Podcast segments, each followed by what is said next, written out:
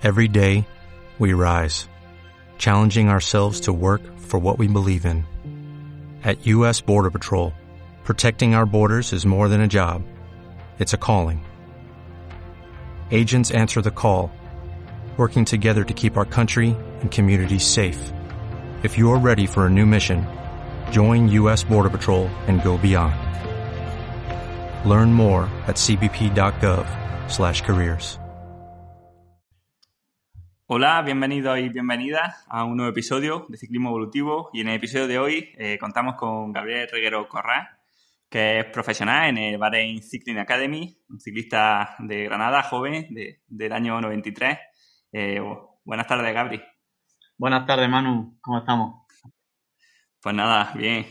Es un, es un placer tenerte aquí porque además creo que tu experiencia es bastante diferente a lo que se suele hablar, ¿no? Cuando se habla de ciclismo, ¿no? Poca gente ha, vivido la, ya pese a tu corta edad, ¿no? Poca gente ha vivido todos los matices que tiene el ciclismo, desde correr en Europa a correr fuera de Europa, estar en equipos grandes, pequeños.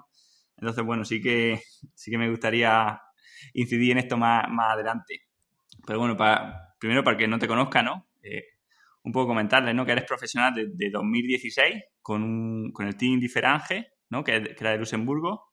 Sí, exacto. Y luego has estado en el VIP dos años, un equipo de... ¿El VIP dónde era? ¿De, de Marruecos? El VIP era la sede en, en, Bahrein también, como el de ahora. Ah, en Bahrein, en Bahrein, sí, sí. sí. Y ahora eh, es filial de Bahrein, que bueno, digamos que, que, es prácticamente lo mismo, ¿no? Lleváis con la misma bicicleta, mismo... Todo igual, ¿no? Misma equipación. Sí, al final el material es bastante, bastante similar. El mayor cambia algunos sponsors y tal, pero pues la verdad es que sí, vamos, vamos bien equipados este año. El salario sí variará un poco, pero el, la ropa y el material vamos bien, bien equipados. Sí, sí, desde luego bueno, se puede decir que es sin duda la, la cantera ¿no? de, del equipo de, de Mikel Landa. Y bueno, Gabri, ¿cómo has llevado este confinamiento, estos dos, estos dos meses sin poder entrenar? Pues la verdad es que ha sido un poco, un poco extraño porque yo estoy acostumbrado a estar siempre súper activo, a salir, a entrar mucho a, parar poco en mi casa al final y, y, la verdad es que la primera semana un poco perdido. Tenía así, al final estaba bien de forma porque había venido de competir y tenía ganas de, de hacer rodillos, hacía bastante, bueno, bastante, no, no he hecho las burras que se ven por ahí, pero sí hacía la mejor dos horas y tal. Pero ya con la semana fui, fui un poco bajando la intensidad porque veía que iba para algo y digo, tampoco sirve machacarme mucho, querer mantener, si esto se alarga al final, eh, mantener la forma en rodilla un poco locura durante, durante más de dos, tres semanas. Y eso la verdad es que un poco un poco hablar con el entrenador y a partir de la segunda semana y tal, pues bajar un poco la intensidad y buscar ya buscar ya hacer un poco más parecido a pretemporada dentro de casa, claro. En plan ejercicios de, de gimnasio con pesas, con hacer core, mm, cambia un poco la, la mentalidad de, de, que esto va para largo y que a saber cuándo competir. Claro, habéis sido flexibles, ¿no? Y cuando visteis que ya esto no, no se iba a, recuperar rápido, pues nada, pretemporada y un nuevo pico de forma, ya pues a ver cuando, cuando empieza la carrera, ¿no? Parece que, que a lo mejor julio, agosto. Sí, exacto. La verdad es que ya, pues eso, con tu conocimiento Manuel, pues lo intentamos ya cuadrar un poco para decir hay margen, hay tiempo y, y esperemos que para julio, agosto volvamos. Ya nos han mandado un, un avance del calendario que posiblemente podamos tener, aunque ya nos lo han vuelto a modificar, porque teníamos en principio para principios de julio la primera vuelta, pero parece que la han retrasado, era el Tour de Plana en Turquía y parece que la han vuelto a, a posponer, así que Aún así todavía son bastante incógnitas, pero por lo menos tiene pinta de que en julio vamos más bien a mediados a finales, vamos a ponernos al primer dorsal después de esto. Perfecto. Oye, ¿tú has sido de los que ha bajado de peso, ha mantenido o ha subido peso con, con este confinamiento? Pues yo la verdad es que sorprendentemente he mantenido, incluso puedo decir que, bueno, no me he pesado mucho, pero en esta semana, dos semanas después de, del día 4 que ya podíamos salir, pues la verdad es que me pesé y estaba, estaba por debajo de cuando volví de Turquía, de la competición de este año, la primera competición. Me sorprendí a mí mismo porque, no sé, no me, no me cuido excesivamente, la verdad es que he comido bastante sano y tal, pero sin, sin mirar cantidades ni nada, un poco, poco porque ya tengo la rutina de comer sano y me gusta, me gusta también cocinar un poco y ahora que tenía tiempo me ponía a cocinar, hacer recetas y la verdad es que me ha, venido bien eso, que no estoy por eso 500 gramos por, por encima a lo mejor de cuando vine o, o prácticamente el mismo peso, que al final eso no es nada. Pues sí, sí, otra cualidad que, ya he aprendido. Sí. Y, ¿y cómo es competir en, otros países del mundo, países exóticos que no son europeos? ¿Qué diferencias encuentras, por ejemplo, en carreras en, África, en Asia, con respecto a las carreras de Europa, por ejemplo? hay tanta diferencia, la verdad es que es una experiencia ir a, ir a correr a estos países. Bueno, cada país es un mundo, pero por ejemplo, cuando he estado en Argelia corriendo, concretamente allí en Argelia, era un poco, era un poco caos porque cuando llegaba al país ya era todo distinto, cuando aterrizaba te venía a recoger, igual había un coche que teníamos que ir tres y el coche era, o sea, tres personas con maletas, con bici y era un coche de cinco plazas que un coche normal que no cabía ni, pues teníamos que echar las bici arriba como podíamos a las tantas de la noche, en fin, anécdotas tengo muchísimas, pero bueno, tampoco me voy a extender. Pero sí, sobre todo la diferencia es a lo mejor en que yo cambiaba el chip, en plan, yo voy a intentar cuidarme y hacer las cosas bien en mi casa al, al 100%, y cuando coge el avión ya cambiar el chip y así me tengo que adaptar porque, porque es muy distinto a lo que cuando he corrido aquí en Europa, los dos años que estuve en Differland y es que, por ejemplo, casi todos los días allí en Tour de Argelia o en Tour de Orán, que también lo he corrido, y corrí allí tres vueltas, salíamos casi todos los días de media hora a una hora de retraso, como mínimo.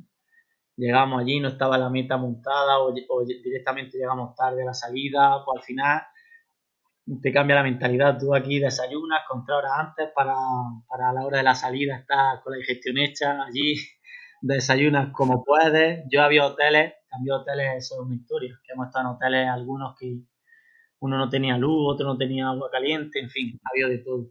Pero también una vez mm, con, con Ari, lo recordará bien, salimos, Ari mi, mi compañero de equipo, Ari Valiente, que llegamos al desayuno y, y, no quedaba nada. Digo, ¿esto cómo es? Que no, que no hay más comida, no hay los del restaurante. No, no, aquí se acabó la comida ahora vamos a traer que vamos a ir al supermercado al lado, vamos a comprar un poco de pan y, ya es lo que hay.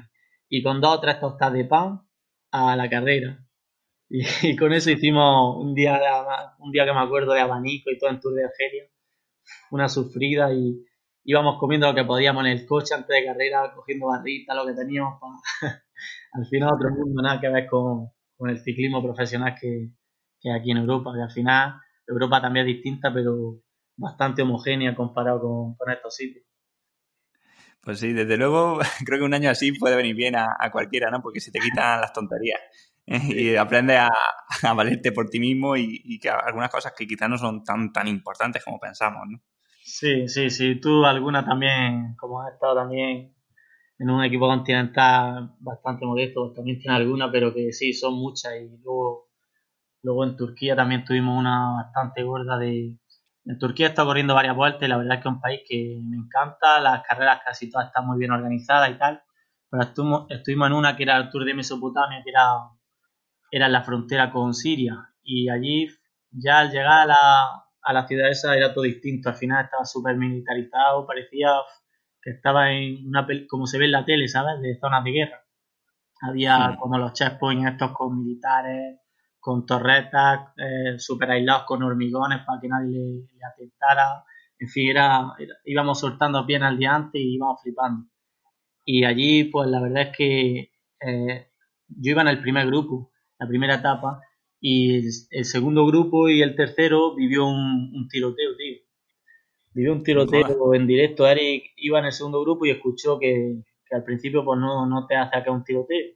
Y luego pues ya por lo, visto hasta dos chavales de la grupeta se tuvieron que esconder debajo del coche y todo porque, porque estaban dentro del fuego cruzado, no sé de quiénes eran tampoco, no, no sé tantos detalles, pero al día siguiente ya vinieron los, los comisarios de carrera estaban planteándose pues, suspender la vuelta y al final la metieron por autovías generales para que pudieran controlar más los militares y eso. Así que al final un montón, bueno, hay miles de, bueno, muchas anécdotas en, en, pocos años porque al final correr sitios tan diferentes, pero la verdad es que sí es muy distinto a lo que al ciclismo que estamos acostumbrados. Sí, sí, sí. Desde luego que es una escuela para la vida, ¿no? Porque aprendes a, valerte por ti mismo de un montón de cosas, pero muchas veces desde fuera no se ve el valor que tiene, ¿no? Y llegar a un tour de estos, ¿no? Un tour de Marruecos, un tour de Irán y, meterte ahí quinto, sexto, pues seguramente, ¿no? Que los, días de antes de la carrera no has podido entrenar, ha ido como, pues bueno, como has podido, ¿no? También muchas veces sin, sin tantos medios, ¿no? Porque los equipos también la diferencia que habrás encontrado, por ejemplo, con, este año en el Bahrein respecto a la que has tenido otros años, también imagino que será bestial en cuanto a recursos, si es que al final es una cuestión de dinero. Pues sí, pero también... Valora eso, ¿no? Sí, pero, hombre, aprendes muchísimo de, la experiencia, sobre todo las cimas chungas.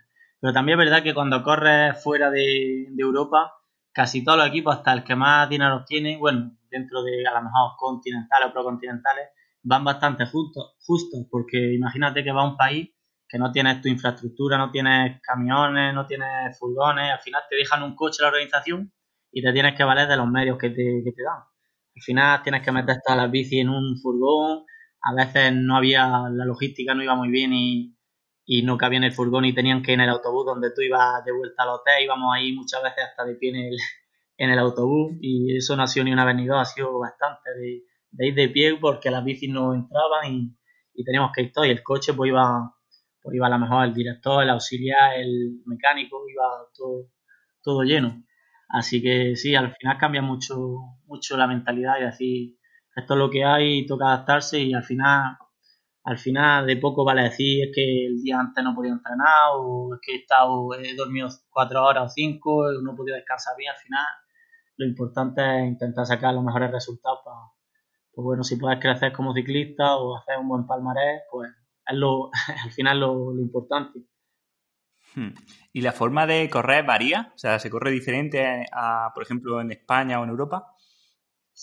Bueno, depende también de las carreras, porque, porque hay carreras que a lo mejor tienen más nivel, pues sí, sí es más una carrera más controlada, pero por lo general, así las carreras que son menos, menos controladas, así un poco más de menos nivel, son, yo diría que, que sufre muchas veces más en esas que, que en, la, en las otras, porque al final al final va, son caras muy locas, hay mil ataques, súper descontroladas y tienes que estar, tienes que tener mucha visión y suerte, obviamente, y estar siempre en casi todas, porque de repente se lía una y se van 15 o 20 tíos y, se va un grupo que saca al segundo grupo pues 10 minutos y ya te tienes que jugar la general o la pierdes ese día.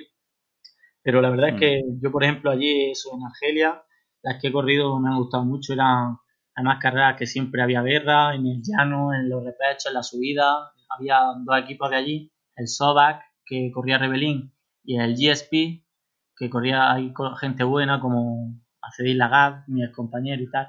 Bueno, que había gente y tenía una rivalidad al ser los dos de allí. Y la verdad es que estaban siempre de guerra. Nosotros aprovechamos a veces esas luchas, pero era súper entretenida la, carrera. el ciclismo de allí, vamos, cada, cada carrera un mundo, pero que es muy entretenido. De allí o de Turquía, la verdad es que la verdad es que mola mucho. O en, o en Tour de Irán también fue una experiencia chulísima. La verdad es que la verdad es que es muy distinto a, a lo que se ve por aquí, pero, pero mola. Pues genial. Y con tanto viaje, ¿has descubierto algún truco, alguna pauta que te vaya a ti bien para no llegar tan cansado después de, viajes tan largos? ¿Tienes algún ritual para llevar mejor estos viajes? No, la verdad es que no.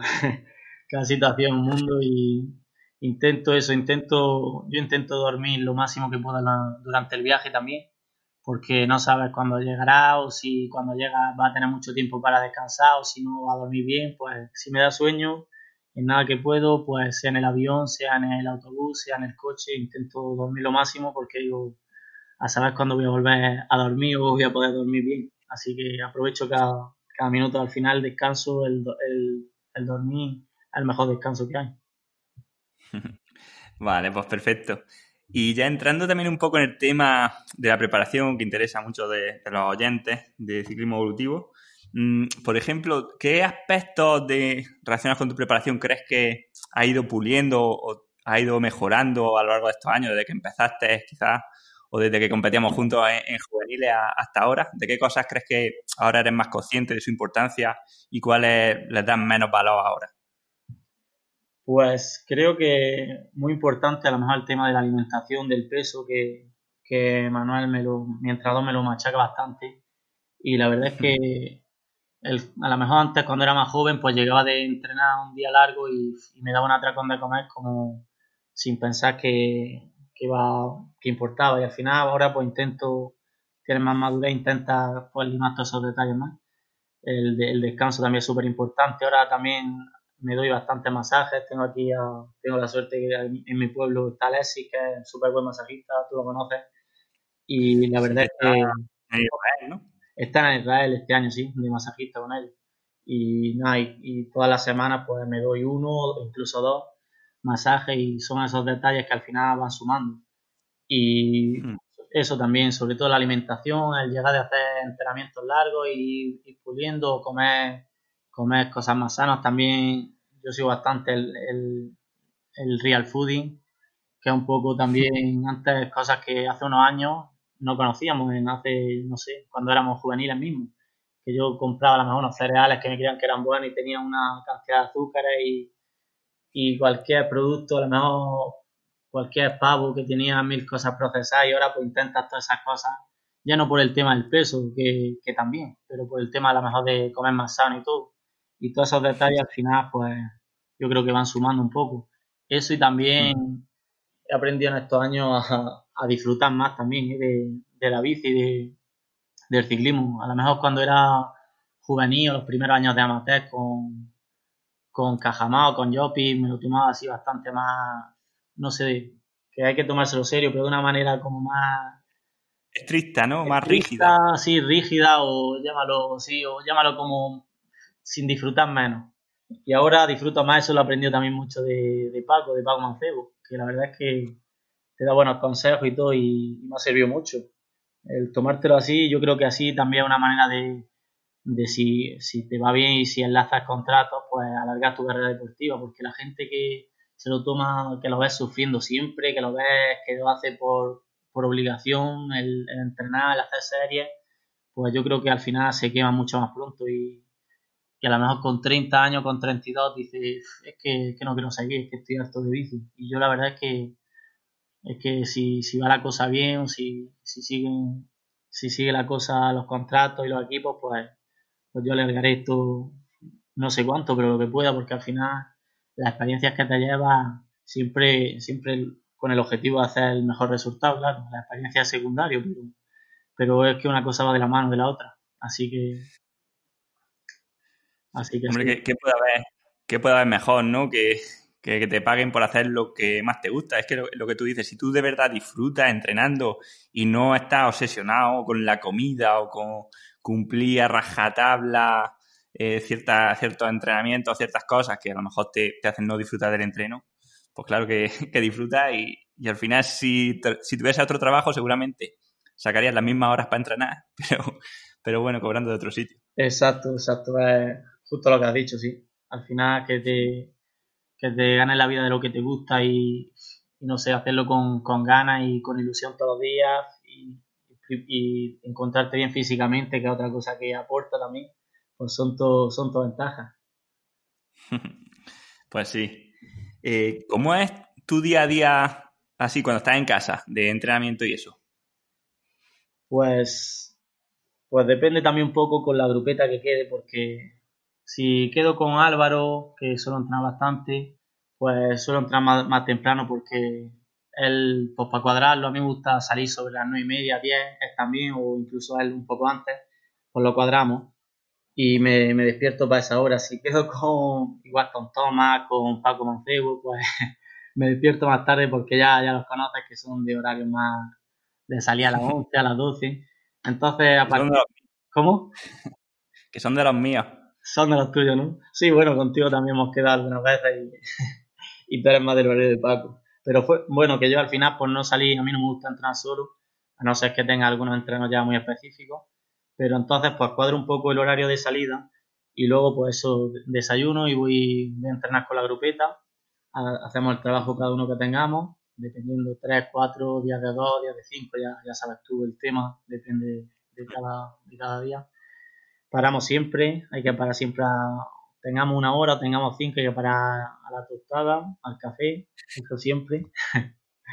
Yo sabes que, hay gente que no para porque dice que, pierde el entrenamiento, que si para en un fondo ya no, ya no te vale. Bueno, yo, cada uno que, yo respeto todas las opiniones, pero yo la mía es que, que la parada me da la vida. y algunas veces te vas así justo, hostia, si no paras igual, igual no llegas a casa.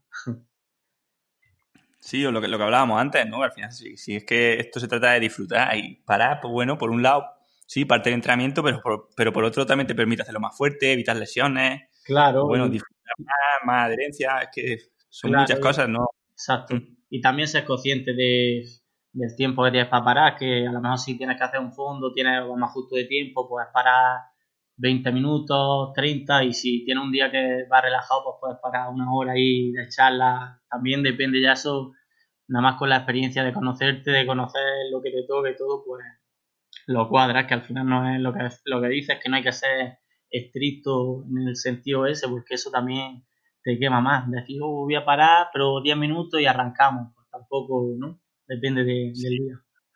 Está ahí con la prisa, para eso no pare. Sí, exacto. Yo, yo prefiero sin prisa, pero tampoco tirarte dos horas. Depende del día, pero en general, ¿no? En general, media hora está bien, incluso algo menos algunos días, algo más, que tampoco voy con el, con el cronómetro. Sí, ya está, lo normal, pero lo que tardan en ponerte, comértelo y te vas. Exacto, sí. Y luego, pues eso, llego, llego a entrenar y yo soy de, echarme siempre como y de echarme una siesta, media hora, una hora, depende de, del, cansancio que tenga. Algunas veces se alarga más incluso. Y nada, luego por la tarde, pues voy a Granada, voy a, a, ver a la novia o también tengo, tengo, un poco, tengo un poco de campo, pues voy a echarle un vistazo. Tengo una hortalicilla también, pues igual voy a, a ver cómo está pero que tampoco, tampoco le, le, he hecho muchas cuentas como para, para cambiar de, actividad. Y ya estoy poco mm. más, otros días pues eso quedo con los amigos, he hecho un café y, y, ya estoy poco más. Y luego pues al gustarme, me gusta ver a lo mejor alguna serie, alguna película, documental y, y gustarme para las once y media, doce, incluso con lo que estamos hablando más, más tarde, depende de, de lo que surja. Sí, incluso ah, si algún día, ¿no? En cartas salí a cenar con los amigos o con lo que sea, pues también se puede, ¿no? Que al final no pasa nada. Sí, no, claro. Esto digo, a lo mejor he dicho un día, pues, genérico, pero sí, luego nos gusta mucho, con mi amigo nos gusta mucho eso. Al final no tenemos tampoco grandes, grandes vicios ni nada, pues eso, ir a cenar, pues, pues nos gusta, vamos, vamos a ir a Granada a algunos restaurantes que solemos ir siempre los mismos, nos conocen ya y sí, eso, echamos un rato, luego si, si en carta pues nos tomamos algo, depende, si igual el día siguiente tiene una hora, pues, pues a la larga y te acuestas a la una, ¿sabes? Estás con los amigos de charla, estás a gusto. Al final, al final lo que decimos, todo dentro de los límites que sabes que no puedes romper, pero sin agobiarte, sin estresarte, sin ir con él siempre con, con el horario súper estricto marcado. Hmm. Mm, pues sí. Y de, de horas semanales, ¿en cuánto te suelen mover? ¿Lo has calculado alguna vez, más o menos? ¿En, cuánto estás de cuando, cuando entrenas? Pues igual, así semanas más, más de fondo, más largas, pues 26 horas, si pueden salir. No mucho más tampoco. Hay gente que hace algo más, yo normalmente por ahí me, muevo. Luego las mejores semanas que tengo menos, menos fondos, pero más intensidad, pues 20 o así, o 20, 20 y poco pero a lo mejor con, con entrenos más duros, con más intensidad y eso.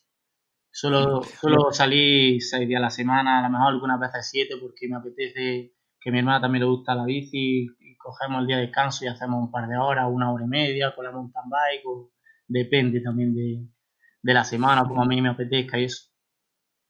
Sí, sí, hombre, nosotros tenemos como un tío que, que entrena bastante, porque haces tu serie y, y a veces las nuestras, ¿no? Y Manolo tendrá el tiro ganado, porque muchas veces hemos hablado, madre mía, Manolo, cuando se entere, ¿no? De, días que te ha tocado un paseo y, lo has cambiado por, por, venirte con nosotros a subir a, la sierra lo que sea, ¿no?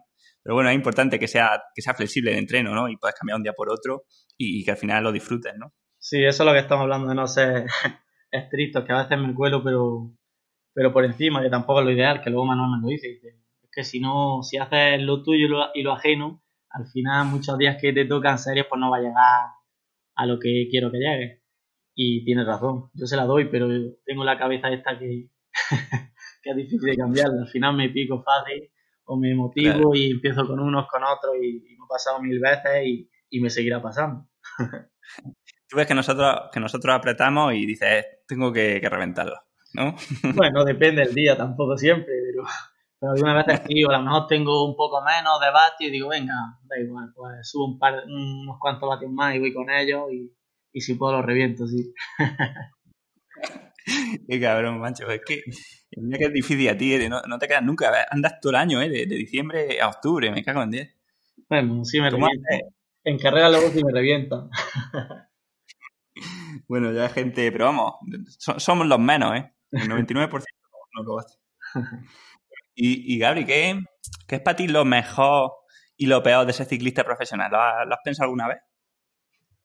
Bueno, lo mejor igual sí te lo puedo decir, eso yo, lo tengo claro y más estos tres años que llevo en este equipo es la, cantidad de experiencias que, que vives gracias a la bici, que, que, hay situaciones que te pone gracias a la bici, que digo, esto si no fuera por el ciclismo, pues no lo viviría. A lo mejor me acuerdo en una que se me quedó grabada en, cuando estaba en Differdan, que estuvimos corriendo el Tour de Hungría, y al final allí estaba disfrutándolo y tal, y tenía mucha ilusión, también era mi, mi, primer, año creo de profesional, y que cerraran todo Budapest para, para ti, una ciudad que es chulísima y poder estar allí, correr la etapa allí, luego que organizar una fiesta allí en una terraza de un edificio chulísimo. Esas experiencias yo se me quedaron de decir, es que si no fuera por la bici, esto cuando lo iba a vivir todo cerrado para la carrera.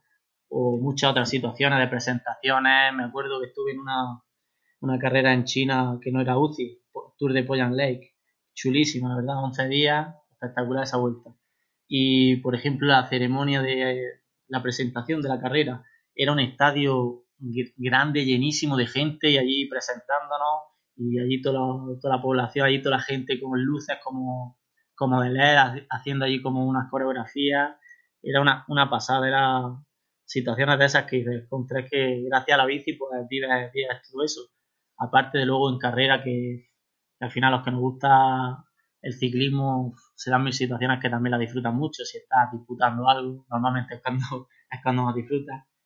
Y eso lo mejor y lo peor, pues, pues igual es el privarte a lo mejor de, tiempo de, estar con la familia o, con algunos amigos que puedas verlos poco, que va siempre más justo de tiempo, pero que tampoco es una cosa que, que yo lo llevo bastante bien. Mis padres desde siempre están acostumbrados, mi hermana que esté fuera, mi novia no, pero ya se va acostumbrando. y ya está. Eso es lo único así negativo que puedo decir. Hombre, también, también negativo está claro que, las caídas. El primer año en Differda me acuerdo que me caí siete veces y estaba ya que estaba reventado por todos lados. Tuve la suerte no, de no hacerme nada grave, pero al final eran muchas carreras en Bélgica, Holanda, Francia, que eran siempre siempre llegaban grupos grandes o al sprint, y entonces pues si alguna a lo mejor tenía algún repecho pues intentaba meterme un poco, pero al final arriesgaba mucho y, también a lo mejor por ser el primer año y me caí siete veces y estaba ya que entré un poco harto y, una impotencia de decir, joder, muchas veces que a lo mejor estaba para hacerlo algo mejor, pues llegaba la caída. Eso sí es verdad que, que, da bastante coraje, pero bueno, al final eso es parte del ciclismo un, cambio brusco, ¿no? Para un español, ¿no? Además de, Granada, ¿no? Que aquí, pues bueno, somos, tenemos bastantes puertos, pero lo que es carrera así de llano, de abanicos, pues la verdad que, que dicho bien, pues que no tenemos ni, puta idea, ¿no? Imagino que cuando llegaste allá a Luxemburgo, todo llano, todo, no tíos de 80 kilos, potentes, fuertes, pues fue para ti un cambio y, bueno, ya nada más que sobrevivía a esa experiencia ya dice mucho del motor que tiene. Sí, la verdad es que, bueno, Luxemburgo no es tan llano, Luxemburgo sí tiene más zonas de repecho y tal, pero luego sí, luego Holanda, me acuerdo la primera, eran 200, 200 y pico kilómetros llano y mil curvas y abanicos todo el día, vamos, al final llegué en el, llegué que llegó al sprint, llegamos un grupo grande, pero joder, una sufrida para llegar a ese grupo, que a lo mejor hice, yo que sé, el 80, el 100, ni lo sé, pero una agonía todo el día y la verdad es que era un cambio, un cambio muy grande, pero bueno, al final dije, me han dado esta gente la oportunidad, pues tengo que, tengo que aquí estar para otra gente y cuando me dé la oportunidad, pues está, y al final, pues luego me dieron la oportunidad allí en Tour de Hungría que, que conseguí hacer cuarto en la general y segundo en la montaña, empatado a punto con el primero, que me dio un coraje. Digo, ostras, si fuera por un punto por lo menos, pero por los mismos puntos. y, y también luego en, Sibiu Tour, que también era una vuelta, esa en Rumanía muy chula, esa me encanta, la verdad es que una puerta y en los Cárpatos y tal. Y no fui, no fui del todo bien, pero bueno, ya alguna etapa me vi adelante y tal, y que tenía grandes subidas. Y por lo menos eso, pues tuve casi la pena eso que allí el 90% del calendario era llano, llano y repecho y tenía pocas opciones con ese equipo pues de a lo mejor de demostrar un poco lo que podía hacer.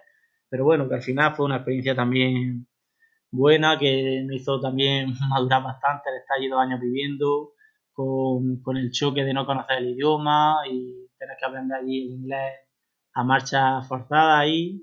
Pero bueno, la verdad es que viviendo con otra gente del equipo allí en el piso, pero bueno, que también me llevo cosas buenas, bastantes cosas buenas. Luego eh, conviví el, el, primer año con, convivía con tres, pero luego con un italiano que se llama David Tintori, hice mucha amistad.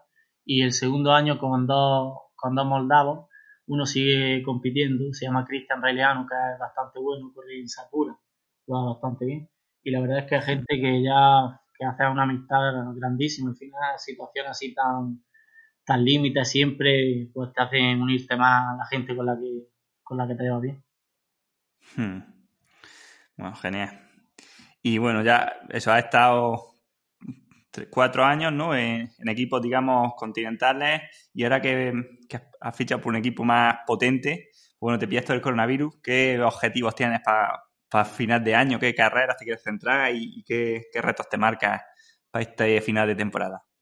Pues bueno, este también es continental, pero sí, la verdad es que hemos dado un salto de calidad, por lo menos, que estoy, estoy contento y empezamos allí corriendo en, febrero en Antalya y ya, ya me preparé bien la pretemporada y hice, hice allí sexto la general, que al final había buen nivel, había gente, estaba el Israel, estaba equipos como Bardiani, en fin, había gente buena.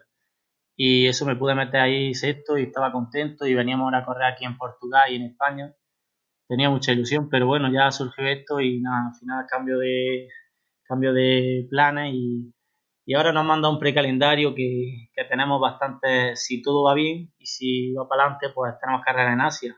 Y me gustaría, pues al final, me gustaría ir bien, ya al final se juntan mucho todas las carreras, pues llegar bien desde, a lo mejor desde, igual julio voy más justo, pero agosto ya que nos dijeron mm. que si todo va bien, pues había una en China. Y luego, pues si podíamos, iríamos a Tour de Indonesia, en Malasia, en fin, un poco por allí, pero depende un poco, está todo en el aire. No han dicho que esa es la idea, pero entonces, pues todo mm. lo que pueda estar allí en aquella, Tour de Indonesia, bueno, Tour de Sincara, que lo corrió Eric, mi compañero, y me ha hablado muy bien de, ese tour, que hay unos puertos así muy duros y que es una carrera muy bonita. Pues si la corremos también, pues me gustaría eso, estar lo más adelante posible. Si se da la circunstancia de que otro compañero está, está disputando, pues que al final tenemos este año gente buena. Está Eusebio, Eusebio Pascual, que, es muy buen ciclista, este año está en nuestro equipo. O luego Elchin, que es un azerbaiyano que, que así en, la, en el llano en la, o en los repechos tiene, tiene mucha potencia y puede hacerlo bien. Y este año iba a ir a las Olimpiadas, pero con el retraso, pues esperemos que en 2021 esté allí en, Tokio. Y también Anas, que es un marroquí que también va muy fuerte, pues eso, si alguno de ellos pues va bien, pues yo le echo una mano lo que haga falta, pero al final pues yo también me gustaría eso, si, si estoy en buena forma, pues disputar alguna de, de estas vueltas. Hmm. Vale, pues genial. ¿Y en Europa, mm, campeonato de España y alguna más o, pues, nada? Pues no lo sabemos, porque en el calendario este que nos manda último no, no venía no venía nada. Bueno nos pusieron Gecho pero no sé no sé al final si, si vamos a hacerla si porque también hay que cuadrar con nosotros al tener mucha gente de fuera. Si, si estamos que no que tenemos la invitación y eso pues cuadrar que venga la gente que no haya problemas con que entren con este lío. En fin, que no lo sé el tema. También ahí en Portugal querían, quería ir alguna vuelta más, también me dijo el director, pero ya te digo, no te puedo concretar nada porque es un poco todo especular en el aire, esperando a ver si en una o dos semanas también pues sabemos más cosas, también puede cara a los entrenamientos y a ver cuándo hay que estar mejor y eso. Hmm. Perfecto, Gabri. Pues nada, muchísimas gracias por, la entrevista y, nada, nosotros nos veremos pronto para, entrenar en bici, a ver si es verdad lo que dice de que estás flojo y te puedo dar un sustillo. cuando, bueno. Cuando quieras quedamos, ya lo sabes.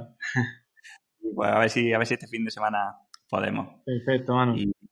muchísimas gracias por, compartir tu experiencia. Son muchos años al final, eso todo lo que cuentas parece que, parece que no, pero son muchísimos años ahí picando piedra, ¿no? Para saberlo. O sea que, mm. bueno, es un honor tenerte en el podcast y nada, eh, te deseamos mucha suerte en las próximas competiciones.